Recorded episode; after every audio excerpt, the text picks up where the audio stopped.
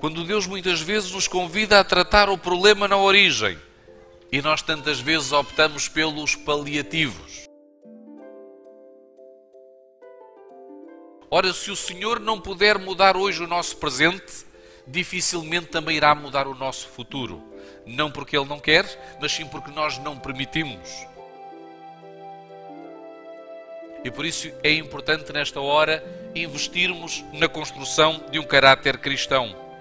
Esta marca registada é acessível a todos. Que os nossos esforços, por mais competências que possamos ter, separados de Deus, são estéreis. Jesus diz: sem mim nada podeis fazer.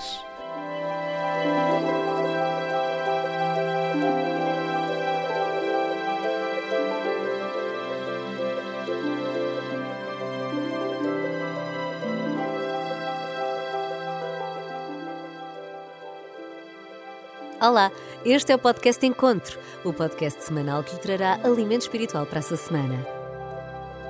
A mensagem de hoje tem como título Marca Registada e é apresentada pelo pastor Dário Santos.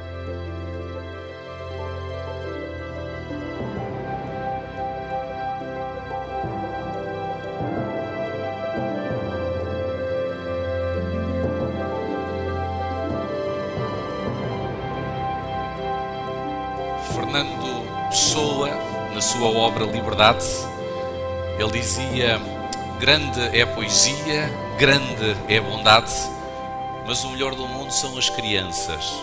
E foi neste sentido que Jesus nos desafiou a ser como crianças, não no sentido de ingenuidade, mas no sentido de dependência e humildade. E o Natal evoca-nos estes valores, evoca-nos estes, estes princípios. Eu gostaria de convidar os meus queridos irmãos, nesta época natalícia, a seguir o homem que mudou a trajetória do mundo e mudou a trajetória da nossa história. Foram muitas as bênçãos derramadas ao longo deste ano e quando nós lembramos destas bênçãos, estimula em nós um sentimento de gratidão. Mas também tivemos que lidar com muitas provações. E quando nós pensamos nas provações, isto evoca em nós o sentimento de dependência dependência do nosso, do nosso Deus. Todos nós estamos habituados a ver produtos de contrafação no mercado. Roupa, DVDs, softwares, artigos de eletrónica. E podemos dizer que em algum momento todos nós estaremos predispostos a ser seduzidos por este tipo de mercado e, sobretudo, na época natalícia. Ora, a primeira razão está relacionada com o preço. O preço é apelativo e a crise aperta. Segunda razão, consumismo. Consome porque o teu valor nesta sociedade é medido por aquilo que tu possuis e por aquilo que tu dás. E é por isso que nós dizemos que nesta época de Natal nós somos tentados a entrar nesta onda de consumismo. Terceiro lugar, relativismo. Qualquer fim justifica o meio. E alguns alegam, como a vida foi injusta e não nos permitiu ter um estatuto económico que nos permita comprar ou adquirir marcas registadas, então qualquer recurso é válido, inclusive a contrafação e a pirataria. Sabem que esta atividade tem um impacto negativo na economia, porque representa 5 a 7% das trocas comerciais que acontecem no mercado global. Estamos a falar de 500 milhões de euros, originando depressão, desemprego e estamos a falar mais ou menos 200 mil postos de trabalho que são colocados em risco devido a esta atividade. Também a Organização Mundial de Saúde calcula que 10% dos produtos farmacêuticos que circulam no mercado são contrafeitos. E alguns desses medicamentos contêm produto, princípios ativos que são extremamente duvidosos, representando um perigo para a saúde pública e podendo causar mesmo a morte. Mas a contrafação está presente nas várias áreas do nosso viver, inclusive na área espiritual. 2 mil milhões de cristãos aguardam o segundo advento. Os judeus ainda estão à espera do Natal, ainda esperam o menino Messias. Os muçulmanos esperam o enviado de Allah. Os hindus esperam uma reencarnação de Krishna. Na realidade, a Bíblia previa um falso e poderoso reavivamento antes do verdadeiro. E nós não temos que ficar surpreendidos porque fomos avisados. E são várias experiências na Bíblia que nos mostram a utilização deste método para desvirtuar a verdade. A contrafação não é mentir em formato total. Na realidade, é um falso que é muito próximo do verdadeiro. No livro de Êxodo, no capítulo 7 e no versículo 8, é um relato que conhecemos muito bem. Nós assistimos aos magos de Faraó, replicando sinais de ilusionismo, apresentando aquilo que Moisés e Arão estavam exatamente a fazer. Eles tinham dois objetivos. Primeiro, confundir Faraó, impedindo de discernir a voz de Deus no meio de outras vozes. Hoje o nosso adversário continua a utilizar as mesmas estratégias. O ruído, a confusão, impede-nos discernir a voz de Deus no meio de muitas outras. E até nesta época festiva de Natal, nós estamos preocupados com tantas coisas que não conseguimos ouvir a voz de Deus. Segundo lugar, ele procurava lançar descrédito sobre a mensagem e sobre os mensageiros. Ora, se os magos conseguiam replicar aquilo que Moisés e Arão estavam a realizar, será que esse Deus era mesmo poderoso? Hoje há muitos que dizem: onde é que estão as bênçãos da parte de Deus? Onde é que estão as bênçãos? Porque é que as pedras não se estão a transformar em pão? Um outro exemplo: há um rei Israel chamado Jeroboão, procura desenvolver o um novo culto. E neste novo culto ele faz uma proposta. Primeiro, alterar o modelo de adoração. É verdade que nós não somos resistentes à inovação, mas se a inovação colocar em causa a nossa identidade, nós podemos ter um problema. Segundo, ele oferecia religiosidade. E o que é religiosidade? A religiosidade é a espiritualidade sem compromisso. E hoje, cada vez mais, nós encontramos crentes que procuram espiritualidade sem compromisso. E isto também é vivenciado, por exemplo, quando eu estou em casa e tenho possibilidades de vir à igreja e assisto através do YouTube. Isto também é espiritualidade sem compromisso. Eles alegavam que Deus poderia ser adorado de várias maneiras através de uma religião menu, à la carte. Como nós vamos a um restaurante e colocam-nos o menu e nós escolhemos aquilo que nos interessa, hoje nós encontramos cristãos que olham para a Bíblia e escolhem também aquilo que lhes interessa.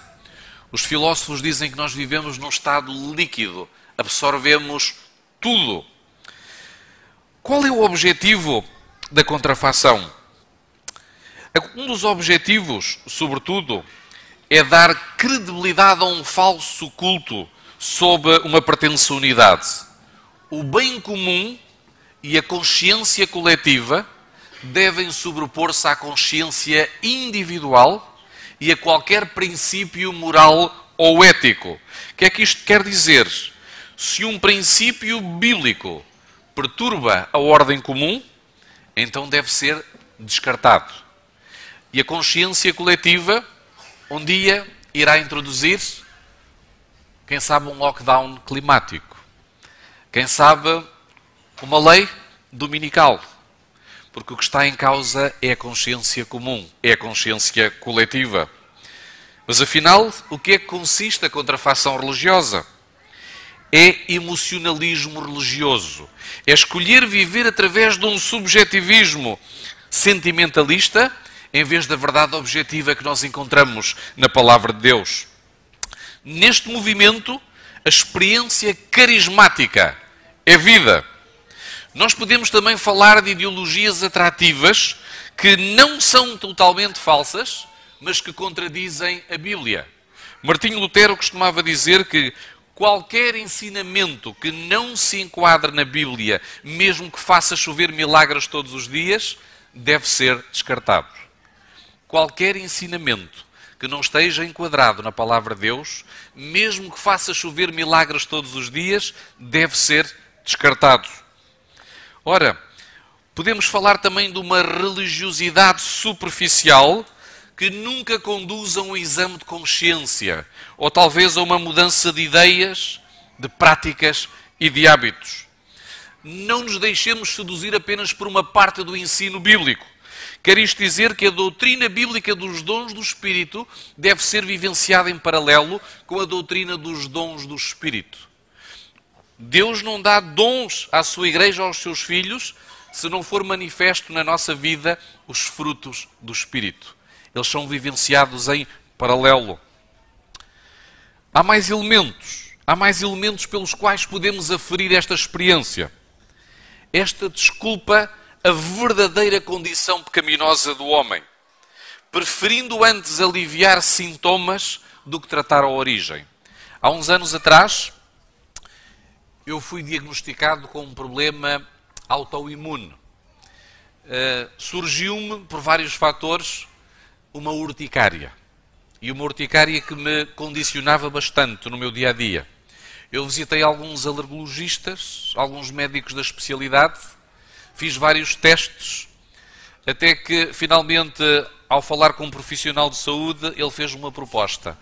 Será difícil tratar o seu problema, mas a proposta que eu lhe faço é alterar radicalmente o seu estilo de vida. Na questão do descanso, da alimentação, de várias áreas relacionadas com a sua saúde, mas para aliviar o seu problema, eu tenho aqui uma pílula mágica, que eram os antihistamínicos de última geração. A partir do momento em que eu comecei a tomar aquela pílula mágica, os meus sintomas desapareceram e eu adiei a minha reforma. E preferi, mais uma vez, aplicar um paliativo. Quando Deus muitas vezes nos convida a tratar o problema na origem e nós tantas vezes optamos pelos paliativos. E este é também um sintoma da contrafação religiosa. Apresenta-nos uma visão simplista de Deus, da mensagem bíblica esta também ignora o processo de santificação, sem profundidade nem consistência. Omite que a preparação para a eternidade começa hoje, agora. Há uma frase de um poeta latino que viveu um pouquinho antes do nascimento de Jesus Cristo, chamado Horácio, e numa das suas odes ele utiliza a frase que todos nós conhecemos, carpe diem, devem conhecer o significado. Carpe diem, que significa aproveita o dia. Ou então não deixes para amanhã aquilo que tu podes fazer hoje. Ele nessa frase continua e diz minimum credula posterum, que significa não confies no amanhã. Não confies no amanhã. Nós só temos este momento presente. E quando nós vivemos focados no passado, significa depressão. Quando nós vivemos focados no futuro, significa ansiedade. E o momento que nós temos é este, é agora, é o presente. E muitas vezes nós gostamos de adiar. Estamos na época festiva. Aquele jovem que vai ao lar visitar a sua avó e diz: Durante esta semana, querida avó, eu não vou poder visitar-te, porque eu tenho inúmeras prendas para comprar e eu não tenho tempo. Ou então aquela mãe que também tem a sua mamã mais velha, a avó, está no hospital. Eu durante esta semana não vou poder vir mais ao hospital, porque eu tenho que preparar as festividades lá em casa. Não existe tempo. E às vezes nós preocupados com aquilo que é prioritário, esquecemos-nos do que é essencial. Alguns dizem, seria bom receber rosas ou flores quando estamos vivos e não na hora da nossa morte. O momento que temos é este. É agora. É o momento presente. O falso reavivamento aprecia a procrastinação. Um dia, um dia eu vou fazer. Um dia eu vou alterar. Mas neste momento eu não consigo. O caráter não é construído nas crises, mas é revelado através das mesmas. E os frutos continuam a ser o grande teste da árvore. Porque a Bíblia diz em Mateus 7,16: pelos seus frutos os conhecereis. Ora, se o Senhor não puder mudar hoje o nosso presente, dificilmente também irá mudar o nosso futuro.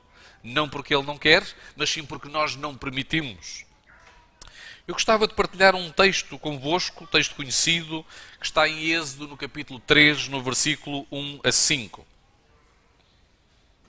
Êxodo, capítulo 3, versículos 1 a 5.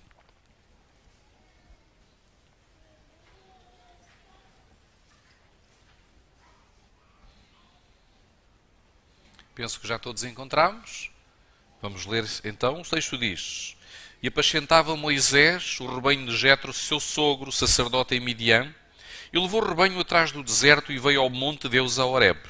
E apareceu-lhe o anjo do Senhor em uma chama de fogo no meio de uma sarça e olhou.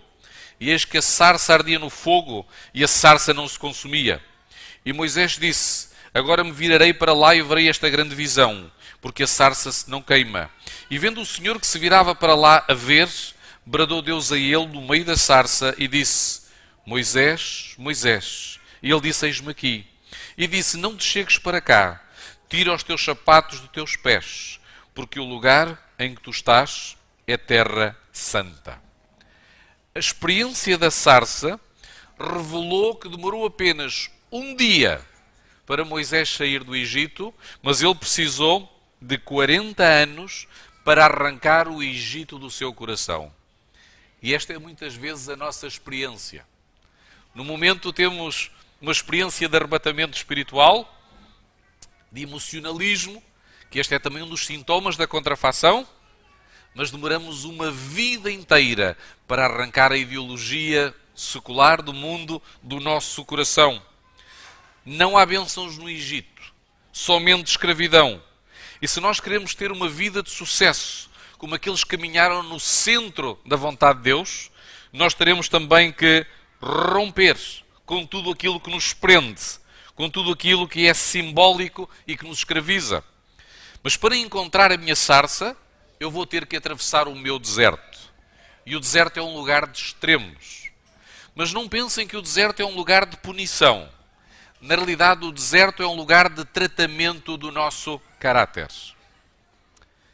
Talvez eu esteja a dirigir-me esta manhã a pessoas que estão a passar por um deserto. Talvez um deserto na vida espiritual. Talvez um deserto na vida emocional, amorosa. Talvez um deserto na área do emprego. Talvez um deserto na área da saúde. O deserto, para o cristão, pode ser um lugar para tratamento do nosso caráter. Não fujam desta experiência nem murmurem, porque poderemos prolongar a nossa estadia. Existem várias portas de entrada no deserto, mas só existe uma de saída. E atravessá-la é passar de uma mente que é moldada pela escravidão para uma amplidão de uma mente restaurada que não conhece limites, porque está ancorada nas promessas de Deus. No encontro da sarça, nós vemos algumas lições. Primeiro, Moisés entrou como um egípcio e saiu como um hebreu. Segundo, ele entrou confuso e saiu convicto. Terceiro, ele chegou fugitivo e saiu como um libertador. Quarto, ele chegou solitário. E alguns jovens que estão aqui, por vezes, sentem-se solitários. Eu às vezes costumo perguntar nos acampamentos quantos é que têm namorada, quantos é que têm namorado, quantos é que estão encalhados. Mas Moisés chegou encalhado à sarça. E o texto diz que ele saiu com uma família. Entrou solitário e saiu com uma família. Entrou derrotado, saiu com uma promessa. Ele chegou como um homem natural e saiu como um homem sobrenatural escolhido por Deus para fazer a diferença na sua geração. E mais importante ainda, ele chegou como alguém egoísta, egolátrico, e saiu como um intercessor, pensando nos outros. E o Espírito Natal também é isto: é sermos intercessores, pensarmos nos outros. O Natal só existe porque Jesus nasceu e nós estamos aqui para homenageá-lo. mas às vezes homenageamos a nós próprios, através do materialismo e através do consumismo.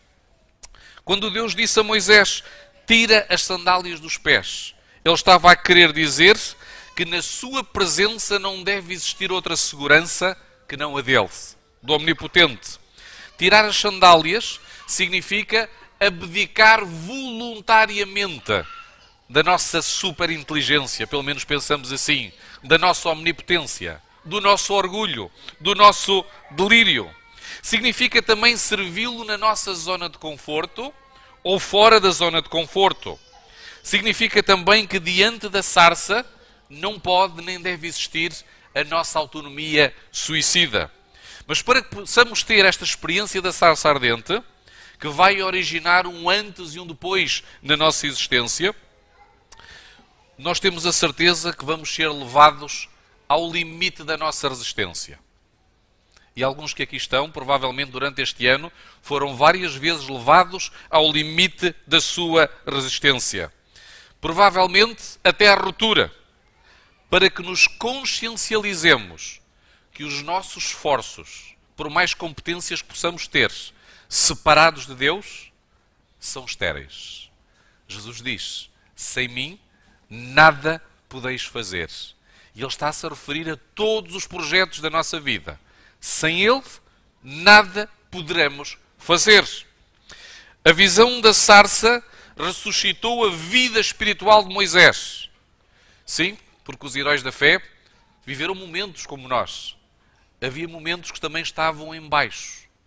Hoje nós dizemos que existem zombies que é que são o que é que é um zombie espiritualmente falando?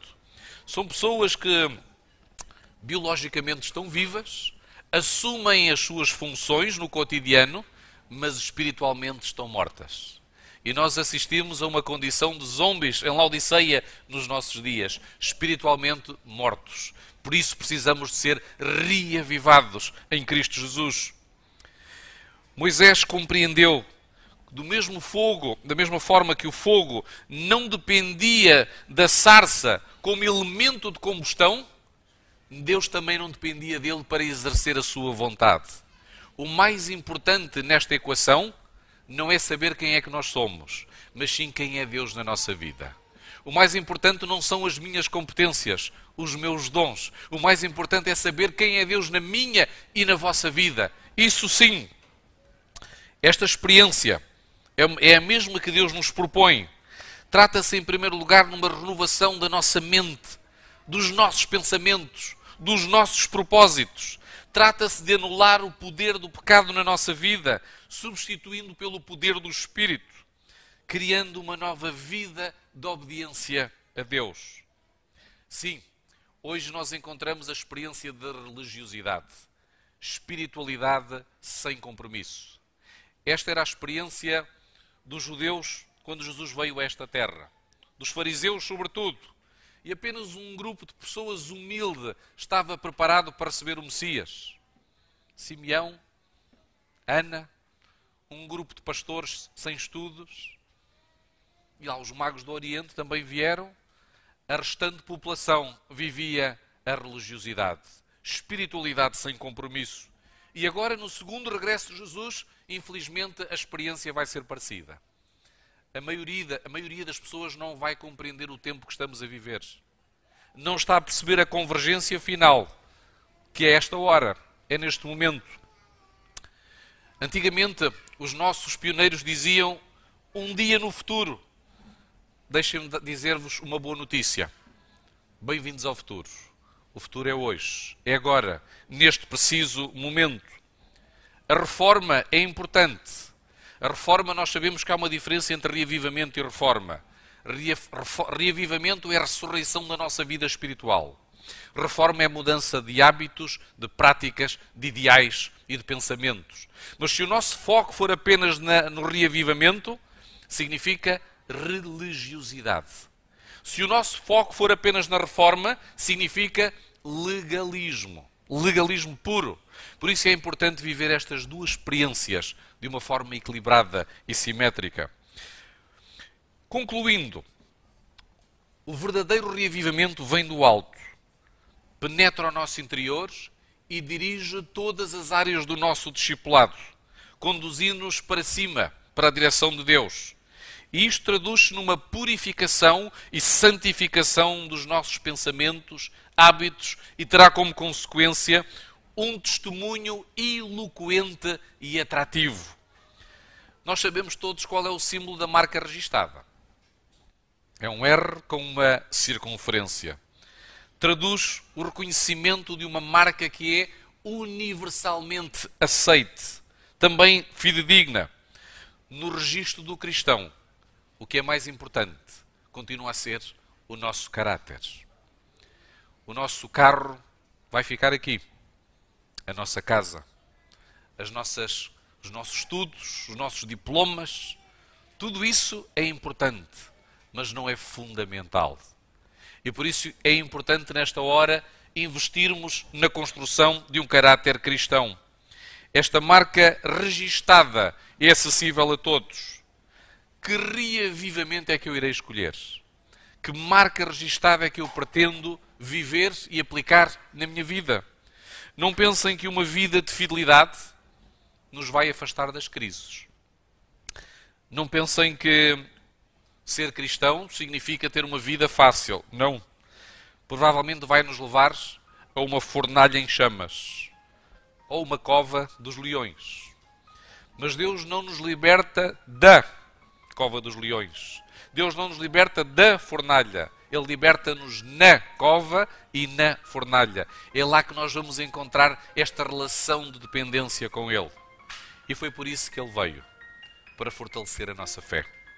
Foi por isso que Ele veio, para nos ajudar a depender dEle. Foi para isso que Ele veio. Mesmo se tivermos passar pela sombra do vale da morte, Ele vai lá estar conosco. Às vezes para nos curar, para trazer restauração. Outras vezes para termos força e podermos morrer em paz, esperando nele. Esta é a essência do Natal, é Jesus Cristo. E por isso eu oro aos meus queridos irmãos para que nesta quadra natalícia possamos fazer de Jesus o centro das nossas famílias, o centro desta igreja, assim também como o seu sistema de valores. E desta forma nós vamos ter uma marca registada para a eternidade. Que Deus vos abençoe grandemente.